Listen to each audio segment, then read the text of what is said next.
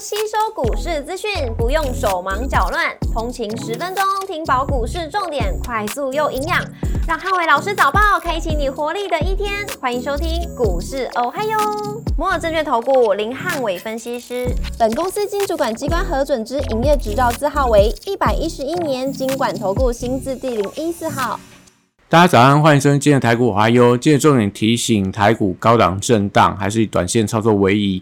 美股四大指数周一同步反弹，驾驶型的股票领涨美股。周一美股由道琼指数上涨一点一六个百分点领涨四大指数，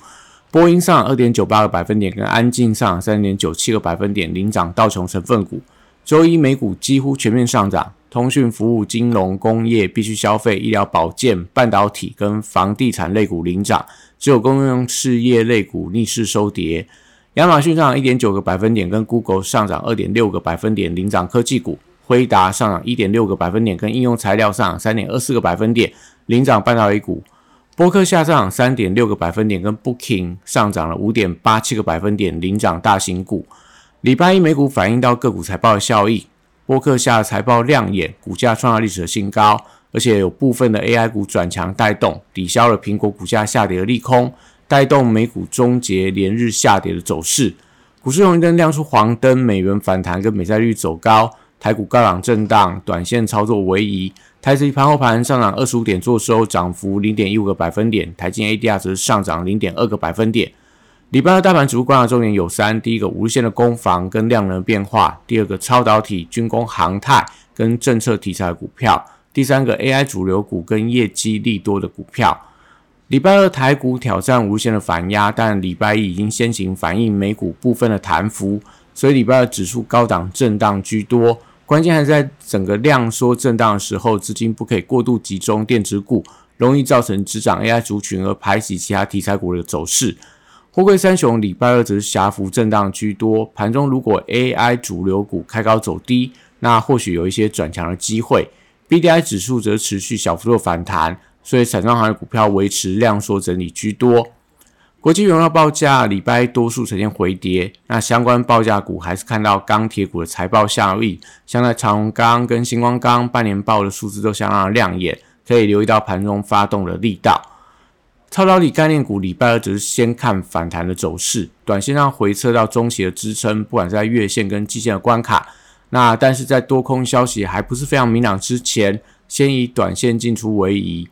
重电、储能、风电、太阳能的股票周二走势偏向震荡。那因为缺乏创高股的带动，那还是以个股轮动为主。碳权概念股礼拜一重挫过后，那利多实现，短线上也多数呈现整理居多。目前在近期可能在碳权概念股都是会呈现所谓的红黑交错的这种所谓量缩的整理。那生技股持续反映到业绩的题材，新药、医美跟原物料族群还是有一些个别的股票在做发动当中。汽车零组件族群、整车族群的业绩护体，像在所谓的裕隆、裕日车，到所谓的三洋、中华，还有这个范德永业等等。那特斯拉股价回跌，也造成部分车用电子有一些持续修正的压力。整个汽车族群目前来看的话，也是维持一个整理的态势居多，观光族群业绩题材搭配上低位接，所以先以跌升反弹试之。那航空股部分礼拜二则是有机会回稳反弹，外资逢低承接航空双雄，会有利整个股价回稳。军工股礼拜二留意到飞机零组件的族群，那受惠到波音的股价创高，所以业绩成长会有利整个股价的反弹。指标股可能看到所谓祝融、丰达科。JPKY 这种千富精密等等，那金融股还是这个法人控盘的工具。那呃，在近期我觉得都是指数呃能不能站稳无限的一个重要关键。礼拜二电子股则是留意到整个量能的变化，因为短线上出现了一些过热风险。昨天成交比重又来到七十五趴，那在整个一个电脑周边的一个族群一度成交比重超过四成以上。代表说整个资金过度集中，所以今天要留意到整个 AI 主流股出量有没有不涨的一个走势。高价股礼拜二则是反映到业绩的题材，那因为法人回补了 AI 伺服器的族群，留意到川湖跟尾影的走势。那川湖因为法说会的一个利多题材，那另外在尾影半年报也交出不错的数字，都今天整个 AI 伺服器当中两档重要的观察指标。非 AI 族群则维持强势的轮动，那还是以业绩为主要的观察，像在材料 KY，像在东哥游艇，那都是近期业绩表现不错的一个高价股票。笔电族群礼拜二观察伟创的月线攻防，那因为短线当冲客筹码进场，搭配上说广达跟光宝科这些股票当冲比都有点过高。所以盘中都要留意到整个 NB 笔电族群有没有一些出量不涨的一个走势。散热板卡、PCB 机壳跟网通族群，短线上在转强创高的股票，要观察同族群低位阶的股票有没有一些跟进补涨。那类似所谓的呃板呃所谓 PCB 当中的类似台光电，那要观察台药，还有一些 PCB 的上中下游的股票。那另外在所谓的板卡的技嘉，也要看到其他板卡族群有没有跟涨。散热部分只是以这个旗红、双红这样的指标股当做观察的一个指标。那台积电礼拜二受制到无限的反压，在台币没有明确转强之前，搭配七月份营收也还没有公布，所以在台积电半导体族群都是以观望居多。半导体设备材料跟先进封装族群留意到创高股的一个震荡走势，也就是今天类似青云、万润跟宏硕等等。那我觉得短量因为涨多了，也不宜大不建议大家过度做一些追高的动作。七材部分则观察创意的反弹强弱，目前还呈现日 K 的连黑。那切分营收是出现了月增，但是出现了年减的一个情况。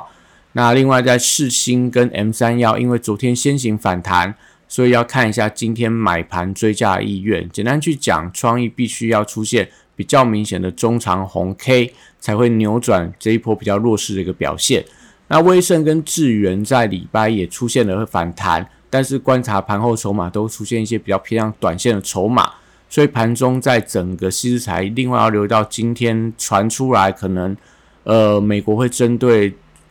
中国的一些投资禁令有一些新的措施，可能在今天盘中我觉得要留意到在器材族群这相关的一个影响。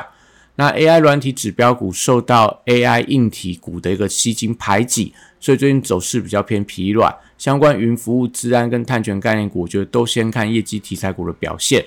光学股的营收开始重回到成长的力道。那玉金光七月份营收月增了八十五趴，所以呃，在这个营收带动底下，可以观察反弹的力道。那大力光如果说能够持续站稳整个股王的宝座，会有利整个光学股的一个后续表现。游戏股股王星象半年报也相当的亮眼，所以业绩的题材，我觉得大家都可以静待整个呃资金点火的一个迹象。那以上今天台股我还有祝大家今天有美好顺境的一天。